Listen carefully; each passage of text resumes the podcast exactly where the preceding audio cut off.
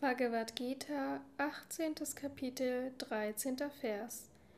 Erfahre von mir, o mächtig bewaffneter Arjuna, diese fünf Ursachen für das Ausführen von Handlungen, wie sie im System der Sankhyas dargestellt werden. Kommentar Swami Shivananda Das Selbst hat keine Verbindung zur Aktivität. Die Natur tut alles. Das Selbst ist der stumme Zeuge. Es bleibt unbeteiligt. Die gesamte Überstruktur menschlicher Aktivität ist das Ergebnis der fünf genau beschriebenen Ursachen, die im folgenden Vers aufgezählt werden. Etani, diese, die genannt werden.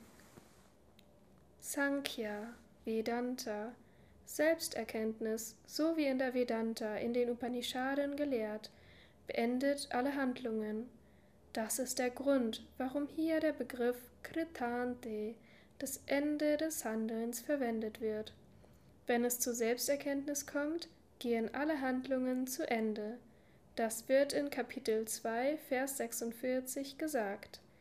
Dem Brahmanen, der das Selbst erkannt hat, sind alle Veden von ebenso großem Nutzen wie ein Wasserbehälter an einem überflutenden Ort. In Vers 33 Kapitel 4 heißt es wieder, alle Handlungen, o Arjuna, gipfeln in ihrer Gesamtheit in Erkenntnis. Daher ist Vedanta, die zur Selbsterkenntnis führt, das Ende des Handelns.